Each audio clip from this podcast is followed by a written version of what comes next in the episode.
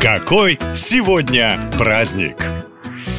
23 августа те, кто часами пропадает в онлайне, могут наконец сделать это официально. Ведь в эту дату проходит День навигации по интернету. Современный человек настолько привык выходить в сеть, что ему сложно представить, как это жить без интернета. Но давайте представим, что случилась какая-то глобальная катастрофа и весь мир оказался офлайн. Что произойдет? Сначала вы не сможете ни с кем связаться. И не только в соцсетях. Мобильная связь тоже пропадет, поскольку всемирная сеть используется используется для маршрутизации звонков. Если интернет внезапно исчезнет, пропадут не только мессенджеры, но и приложения банков. Вы не сможете отправить деньги или за что-то заплатить. Кстати, на банкоматы и отделения тоже не рассчитывайте, там все работает через сеть. Тысячи банков, компаний и организаций закроются в один момент. А еще пропадут базы данных полиции, больниц, таможни. Вы не сможете никуда попасть и получить хоть какие-то услуги. Буквально за 24 часа мир поглотит хаос,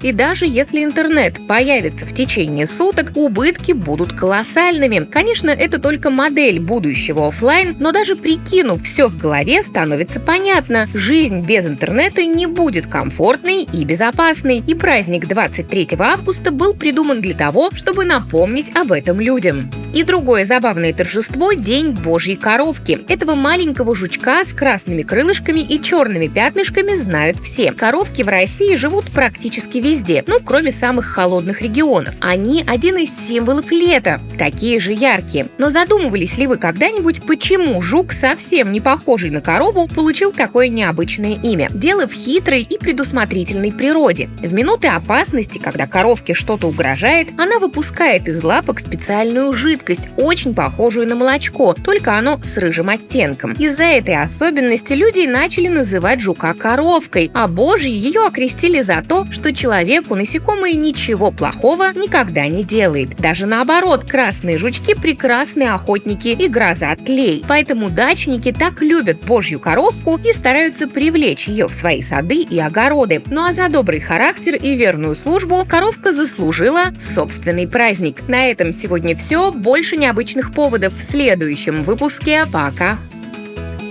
Наша лента. Коротко и ясно.